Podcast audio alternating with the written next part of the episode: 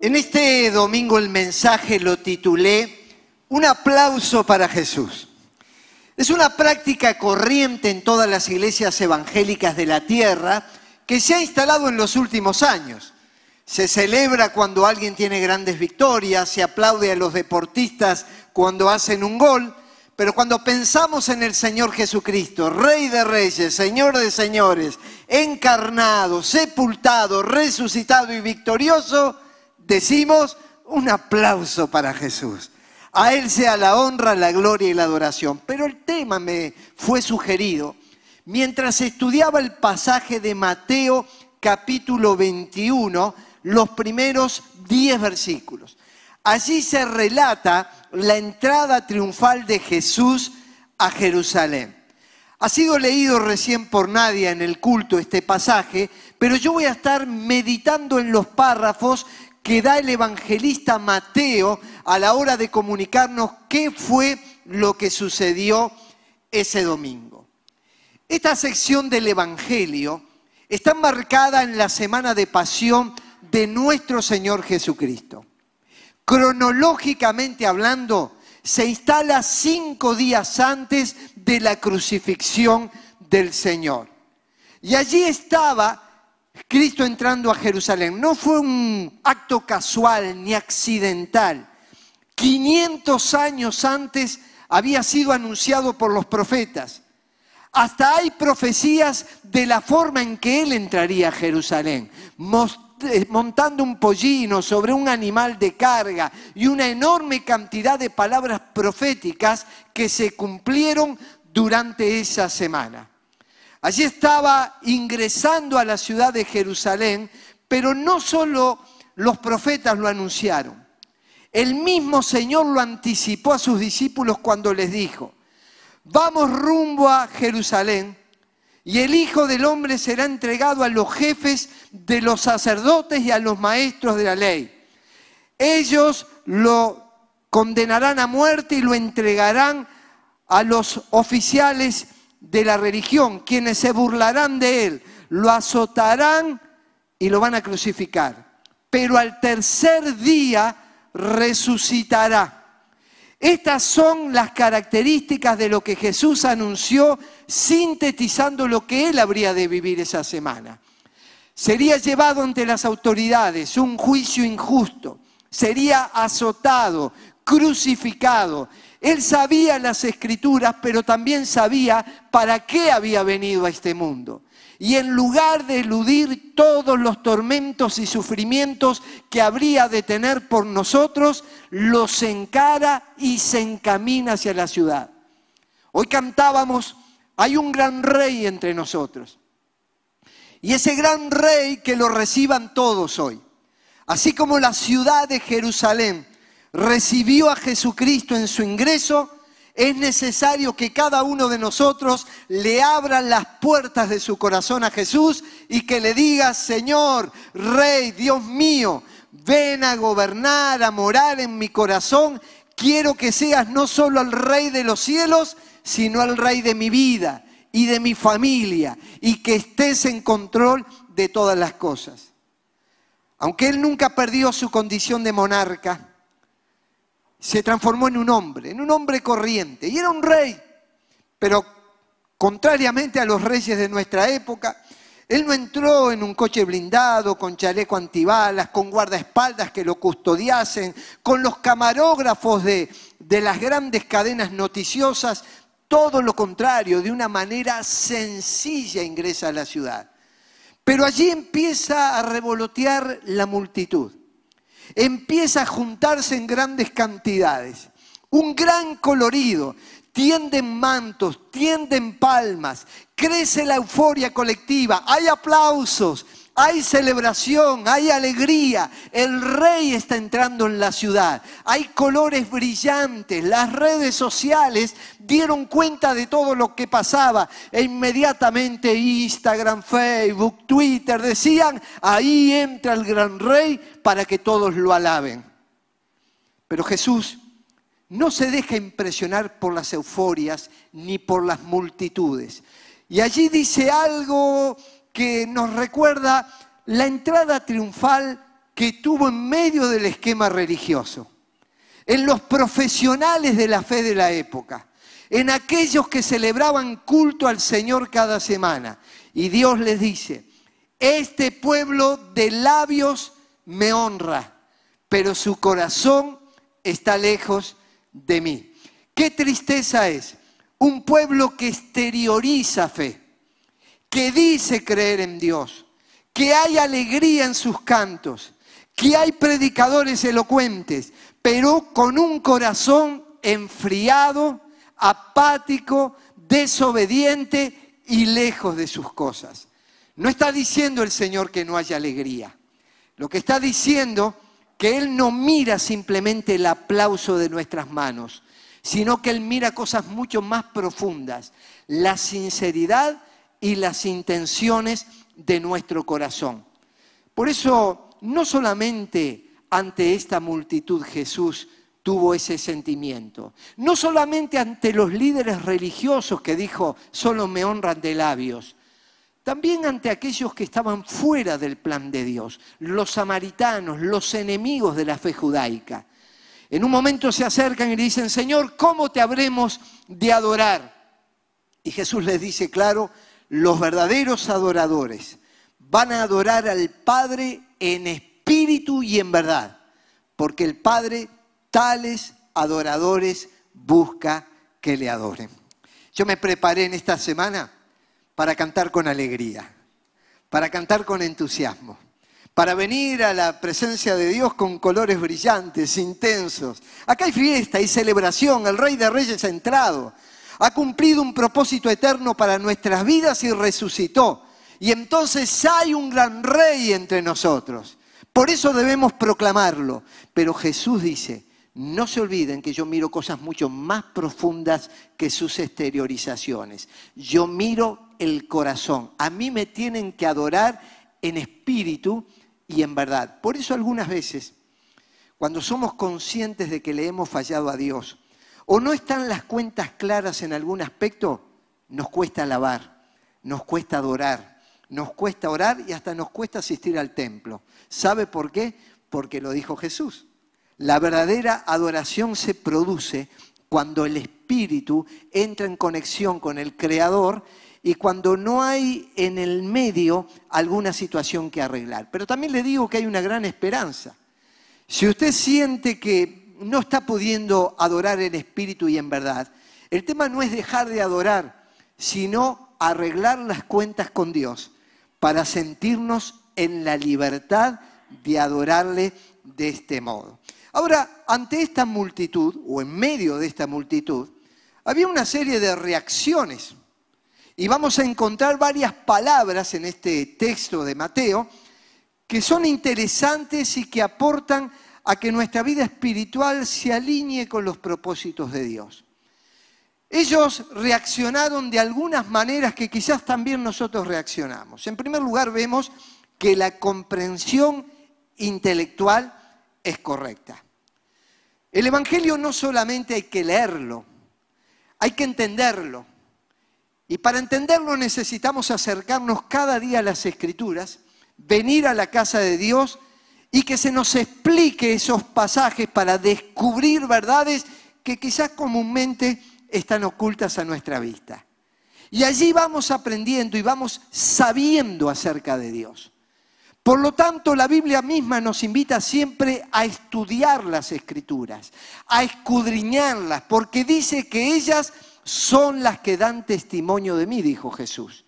En un momento, el apóstol Pablo era, que se conocía como Saulo, era un perseguidor de la iglesia. Y camino a Damasco, Jesús se le aparece en el camino y le hace una pregunta. Señor, ¿quién eres? Quiero descubrirte, quiero saber, quiero entender. Porque si yo no tengo una comprensión clara de quién eres y qué haces, entonces yo voy a estar viviendo una vida equivocada. De hecho, la estaba viviendo así. Y cuando descubre a Jesús, cuando descubre la grandeza de Dios, cuando descubre la salvación y el poder de Dios, empieza a predicarlo por todas partes. Y ahora el que preguntaba quién eres dice, yo sé en quién he creído. Yo sé en quién he creído.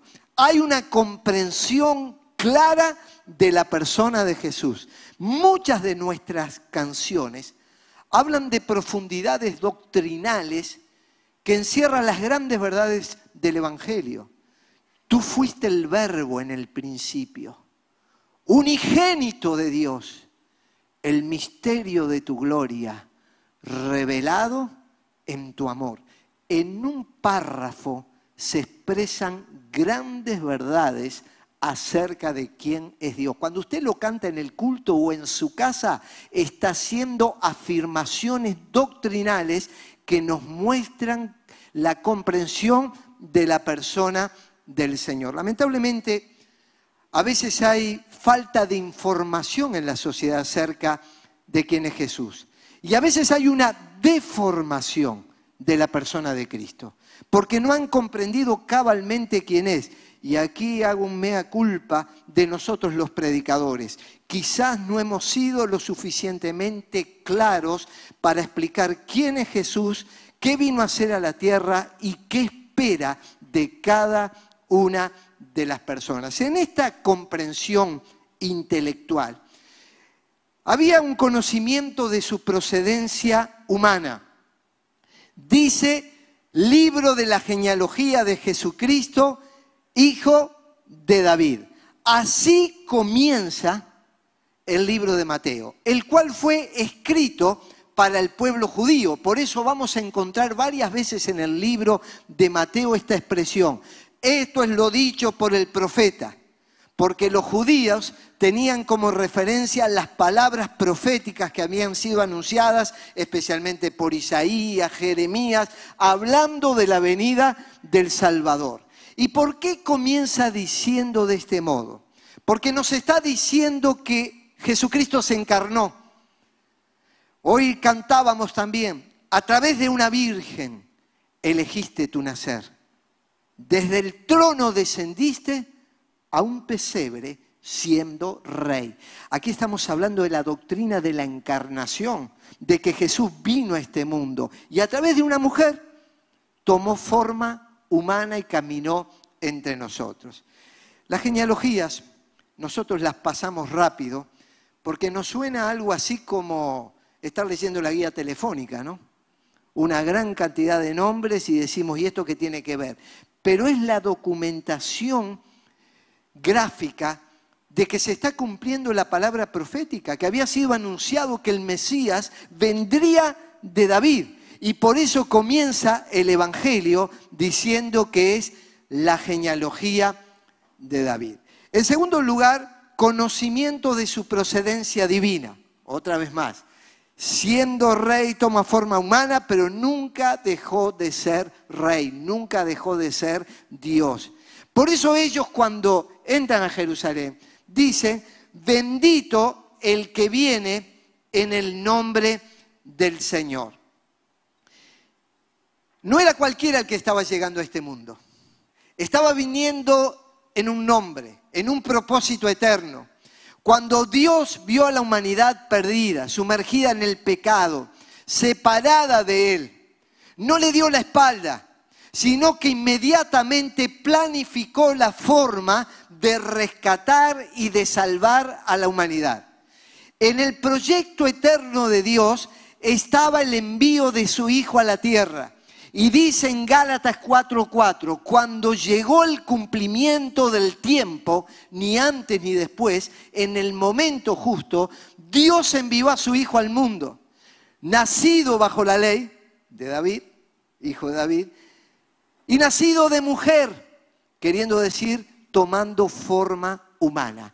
El rey viene en el nombre del Señor a salvar a esta humanidad perdida. Es el reino de Dios que viene hacia el reino de las tinieblas. Este mundo está en tinieblas. Precisa que lo explique. Vaya a las páginas del diario en este día y se va a encontrar con masacres, matanzas, genocidios, robos, delincuencia, corrupción en muchos lugares de la sociedad. Y entonces nos preguntamos, ¿hay esperanza? Sí, hay esperanza, el reino de Dios. Y para ingresar a ese reino, porque todos nacimos en el reino de las tinieblas, hay un solo camino. La palabra de Dios dice, arrepiéntanse, el reino de Dios de los cielos se ha acercado. En definitiva, el Rey Eterno se acercó a ustedes. Y para ingresar a ese reino en el cual no nacimos, hay que visar el pasaporte. ¿Y cómo se hace? Primero tenés que renunciar al reino de las tinieblas.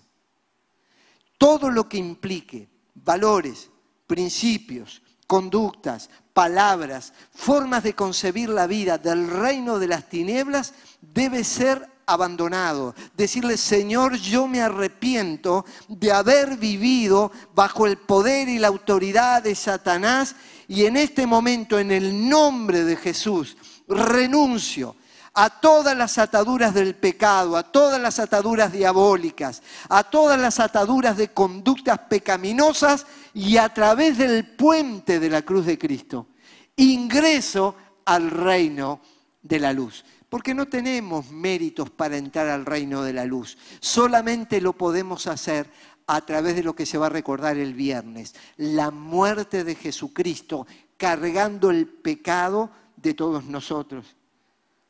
En aquella cruz me salvaste, también cantamos. Derramaste allí tu amor.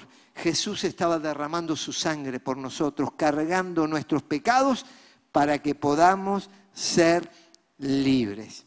Por eso, cuando estaban en medio de esta circunstancia, ellos cantaban de una manera especial, paz en el cielo y gloria en las alturas.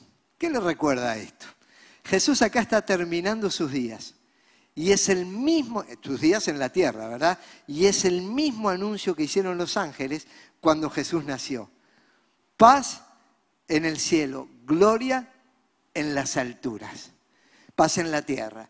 Entonces nosotros necesitamos conocer a este Dios maravilloso que fue anunciado desde tantos tiempos. No solamente su comprensión, intelectual era correcta. Sus vivencias emocionales también eran correctas. Pobre aquel que no sienta. Dios nos ha hecho con la capacidad de emocionarnos, de sentir. A mí me encanta ver al pueblo de Dios alabando. Y muchas veces, como estoy aquí en el frente, tengo el privilegio no de ver lo que ustedes ven, ustedes ven las nucas de la gente. Yo veo los rostros de las personas. Y veo a muchos llorando, secándose las lágrimas, viendo cómo en medio de la multitud y de la alabanza, Dios está personalmente trabajando en cada vida, tocando cada corazón. Y entonces hay emociones que se expresan cuando estamos en medio del culto. La emoción no es un sinónimo tampoco de una relación correcta con Dios, pero muchas veces al relacionarnos correctamente con Dios también nos emocionamos. Yo recuerdo el día de mi conversión a Cristo. Mi conversión fue auténtica, cambió mi vida y fue acompañada de intensas emociones. Por ejemplo, yo lloraba. También es cierto que hay otras conversiones donde la gente no llora. Y también hay un montón de llanto donde no se produce conversión. Pero Dios nos hizo seres sensibles y emocionales y que respondamos también con el corazón a las grandezas de Dios. Entonces dice claramente el pasaje en estos versículos, dice, toda la multitud de los discípulos, gozándose, comenzó a alabar a Dios a grandes voces por todas las maravillas que habían visto. ¿Cuáles son las maravillas que habían visto? En esa multitud alguno diría, miren, yo estuve en medio del desierto cuando Él multiplicó los panes y los peces, no había nada para comer, estábamos hambrientos. Y comí ese pan calentito. Tenían que ver el pescado a punto. Ninguna panadería sobre la tierra pudo jamás elaborar el pan que multiplicó el Señor en aquella oportunidad y yo cuento las maravillas de Dios. Quizás aparecía el ciego Bartimeo diciendo, yo estoy viendo esta fiesta, este colorido, las palmas, los mantos, a Jesús, al pueblo gozándose, pero yo era ciego, no lo podía ver. Y sin embargo, por el poder de Dios ahora para mí es visible. Quizás algunos dijeron, Cuando iba Jesús por el mar de Galilea, había otras barcas, dice, alrededor de la tormenta que se desató. Yo iba en una de esas barcas. Y el mar se levantó furioso contra los discípulos y Jesús y contra las demás barcas. Y mirábamos todos a la barca de Jesús, quien se paró y dijo, calla, enmudece. Y se hizo gran desbonanza. Y todos contaban las maravillas de Dios. Aquel que ha tenido un encuentro personal con Jesús, ha experimentado sus maravillas. No es simplemente una fórmula religiosa, teológica que se aprende con la cabeza. Es vivencial, es empírico, lo podemos experimentar y podemos contar a otros las grandezas de nuestro Dios. Podés contarle la provisión de Dios, la salud de Dios, la fortaleza que te dio interiormente, cómo ayudó en tu familia. Y aunque todos esos testimonios son maravillosos, lo que tenemos que entender que todas estas cosas, aunque las reconocemos de Dios, son pasajeras y temporales.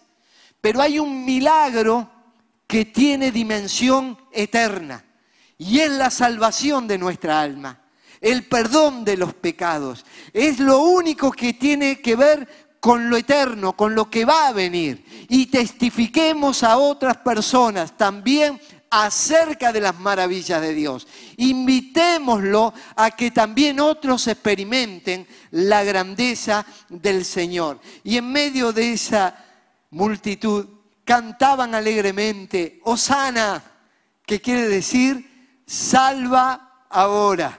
Se daban cuenta que estaban ante el Salvador, Señor, sálvanos ahora, no más adelante, no en otro momento, porque quizás no va a haber otra oportunidad. Hoy es el día de salvación.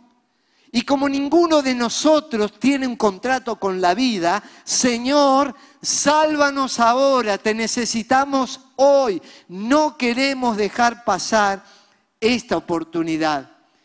¿Y por qué cantaban salva ahora? Porque también cuando nació Jesús, al igual ahora que ahora estaba partiendo, se anunció, ha nacido hoy en la ciudad de David un Salvador que es Cristo el Señor. Los creyentes hemos encontrado en Cristo la salvación. La salvación de ese sistema pecaminoso que Dios nos saca, nos limpia, nos hace nuevos, pero la salvación eterna de nuestra alma, la cual responde a la más grande de todas las interrogantes que habrá de pasar cuando nos vamos de este mundo. Entonces es el Jesús que nos salva ahora, pero para toda la eternidad. Y también decían, bendito. El bendito porque es una bendición. Te bendecimos, Señor, porque tú nos has bendecido. Bendice alma mía al Señor. Bendiga todo mi ser su santo nombre. Bendice alma mía al Señor y no te olvides de ninguno de sus beneficios. El pueblo en fiesta está alegre, está canta, el pueblo en fiesta testifica de las cosas que Dios hizo. Y puede decir, Dios me salvó. Y Él es bendito por los siglos de los siglos. Estas expresiones que ellos usaron aparecen en el Salmo 118, el cual era un canto antifonal. Eso significa que mientras los peregrinos llegaban a la santa ciudad para adorar en Jerusalén, los que entraban decían unas estrofas y los que esperaban en la puerta respondían con otras estrofas. Cantos antifonales. Y estas expresiones aparecen claramente en el Salmo 118. Pero le tengo que decir algo, ¿eh? Siempre aparecen aguafiestas. ¿Vieron esa gente que tiene cara de estar comiendo un limón más o menos? Que todo lo van a ver mal, absolutamente todo, en todo van a encontrar una dificultad, algo para amargar la fiesta. Y entonces como no podían controlar a aquellos que habían experimentado a Dios, le dicen, maestro, reprende a tus discípulos, haz que se callen, haz que no sean tan efusivos. ¿Y qué les dice el Señor? Mira, si estos se callan, hasta las piedras van a cantar, hasta las piedras van a hablar. Y Dios va a quebrar rocas, piedras, corazones duros para que haya libertad espiritual, para que haya gozo de Dios. Y la dureza que nuestro corazón estuvo generando a través del tiempo cuando el Espíritu Santo viene a morar a nuestra vida, la destruye. Y el fruto del Espíritu es, entre otras cosas, gozo. Y el gozo de Dios también se expresa con el canto, con la sonrisa, con lo interno, con lo externo. Hay gozo de Dios en nuestras vidas. Yo quiero decirle, si usted tiene vocación de aguafiestas, en este lugar está de perdedor. Porque aquí, hoy, el domingo que viene y los demás domingos, siempre mostraremos al gran rey que entra a este templo, que entra en nuestras vidas, que entra en nuestras familias, para que Jesús sea glorificado. Pero también Jesús pudo expresar emociones. Y esas emociones de Jesús fueron distintas a las de la multitud. Dice claramente aquí en el texto, cuando se acercaban a Jerusalén, Jesús vio la ciudad y lloró por ella. Y dijo, ¿cómo quisiera que hoy supieras lo que te puede traer paz? Ahora hay emociones, pero emociones distintas. Jesús mira con dolor a la multitud, mira con dolor a la ciudad, mira con dolor a las familias, al país, a las personas. ¿Cómo quisiera que pudieras entender, que pudieras conocer lo que es la verdadera paz, lo que te puede otorgar paz? Y cuando nosotros miramos lo que pasa en el mundo, tenemos que dolernos como se dolió Jesús. Cuando ves lo que pasa a veces en tus hijos o en tu matrimonio o en medio de tu trabajo, qué lindo es poder orar por esas personas y luego ir a decirles, ¿cómo quisiera que conozcas aquello que te puede traer paz? Así que nos alegramos por la salvación, pero también lloramos, clamamos, rogamos por aquellos que todavía no conocen al Salvador. Pero tenían expectativas mesiánicas que eran incorrectas. La mayoría de las personas pensaban que el Mesías vendría para liberar al pueblo de la opresión del imperio romano. En definitiva, esperaban un líder político, carismático, capaz de ayudar en medio de las conflictivas sociales, económicas, culturales que la gente vivía. Pero Jesucristo venía no para traer transformaciones de cambio político, sino Jesús venía para romper las ataduras del pecado y llevar a la gente a la libertad en Cristo. ¿Saben lo que miraba Jesús? Jesús no miraba las manos que le aplaudían sino que Jesús miraba los pecados que ellos escondían. Y Jesús sabe cómo llegaste a este lugar. Y Jesús sabe en qué te esforzás en esconder. Esta semana yo estaba leyendo en mi devocional, no hay nada oculto que no sea manifestado en su presencia. Todas las cosas están abiertas y desnudas ante los ojos de aquel a quien tenemos que dar cuenta. Nosotros tenemos habilidades innatas de tapar lo que es pecado, debilidades, cosas que no queremos que se sepan. Pero el Espíritu Santo nos convence de pecado, de justicia y de juicio, para que salga a luz aquello que está mal, no para condenarnos, sino para que en definitiva podamos llegar a ser salvos, porque dice la Biblia que Él vino a buscar y a salvar lo que se había perdido. ¿Cuántas personas que se precian de ser cristianas? En los últimos tiempos han abandonado la fe. Esta semana estuve hablando con asociaciones pastorales, con gente de diferentes lugares donde se está ministrando la palabra.